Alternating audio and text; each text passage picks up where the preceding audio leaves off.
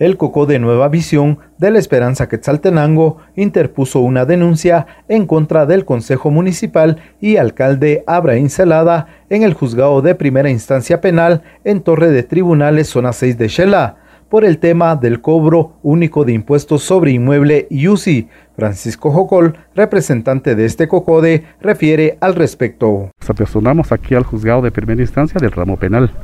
con el fin de presentar eh, un memorial eh, en, el cual eh, contiene una demanda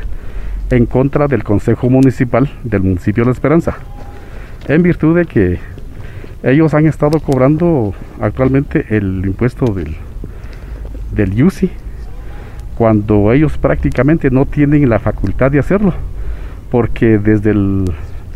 la manifestación, que fue la fecha 18 de febrero de 2020,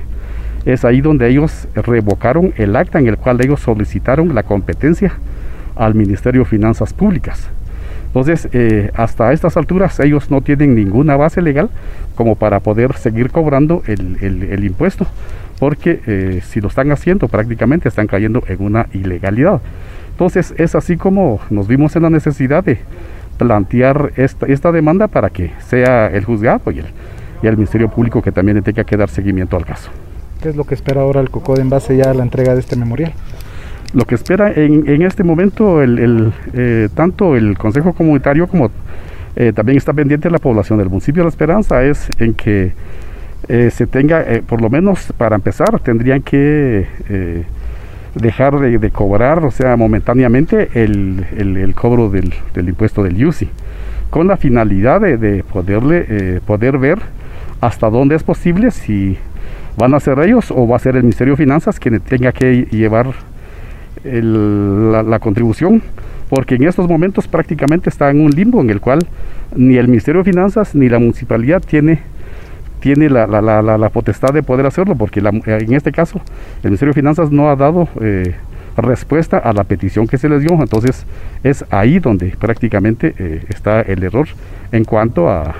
los integrantes del Consejo Municipal. Y esta decisión se toma porque estaban yendo por eh, la vía de, reuniones y la misma que no se dio. Exactamente, sí, precisamente eso es lo que también... Eh,